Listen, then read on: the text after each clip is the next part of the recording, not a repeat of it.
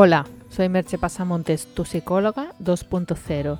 Si quieres iniciar un proceso de cambio personal o profesional, contrata mis servicios de coaching o psicoterapia, online o presencial en www.merchepasamontes.com. Desde allí también podrás descargarte mis libros digitales. El podcast de hoy lleva por título Trabajar la aceptación.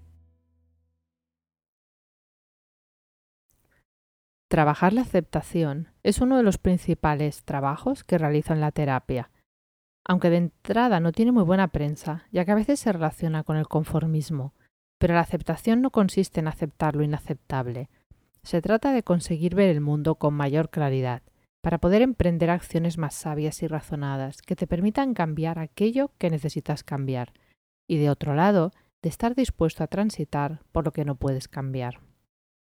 Es posible que te estés preguntando, pero ¿por qué tendría yo que trabajar la aceptación? Hay cosas que no me gustan y no quiero aceptarlas. Y te doy la razón en parte. Hay cosas que no tienes por qué aceptar y ahí toca luchar.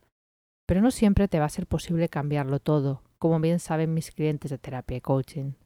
Hay que saber que habrá momentos en que las cosas van a ir irremediablemente mal, y eso te dolerá de algún modo. Y si no quieres complicar más las cosas, tendrás que estar ahí, con el dolor. Como dijo Buda, el dolor es inevitable, pero el sufrimiento es opcional. Y esa es la clave de todo. Todo el esfuerzo que haces para evitar sentir el dolor solo sirve para empeorar la situación y te lleva a un mayor sufrimiento. Cuenta Alejandro Jodorowsky que un cojo se quejaba por tener una pierna más corta que la otra. Le dijo el sabio, deja de odiar tu pierna corta, identifícate con ella. Entonces, cansado de quejarte, sentirás con alegría que tu pierna larga es un regalo. La aceptación, como le explico a mis clientes, habla más de una actitud interna que externa.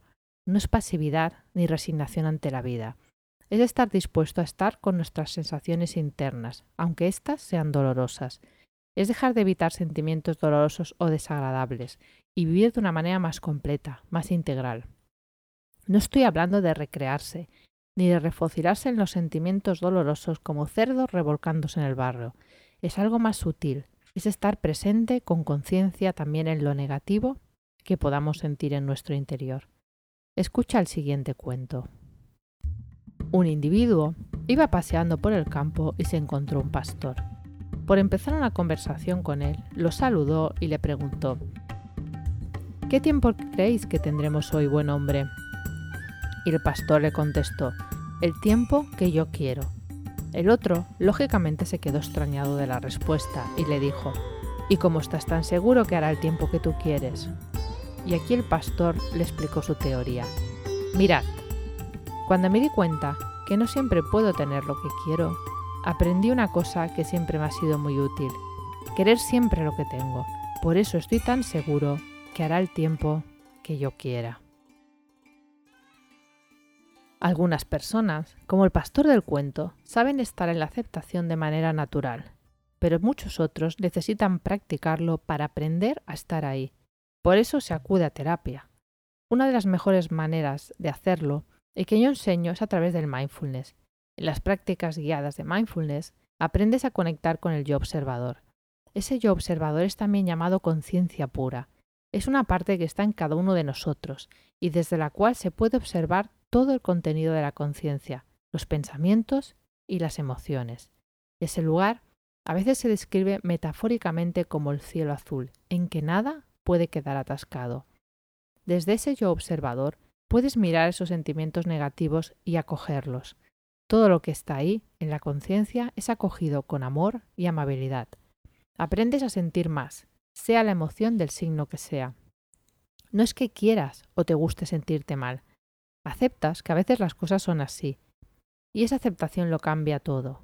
La salida del dolor se encuentra a través del propio dolor. No es algo que te pueda explicar con palabras. Bueno, no te puedo explicar mejor de lo que te lo he explicado con palabras, pues las palabras se quedan cortas para transmitirlo. Tienes que vivirlo para comprenderlo.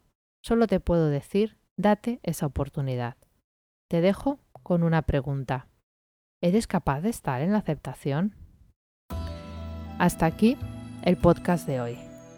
Puedes encontrar más información sobre lavado en el podcast y sobre mis servicios profesionales de psicoterapia y coaching en www.merchepasamontes.com.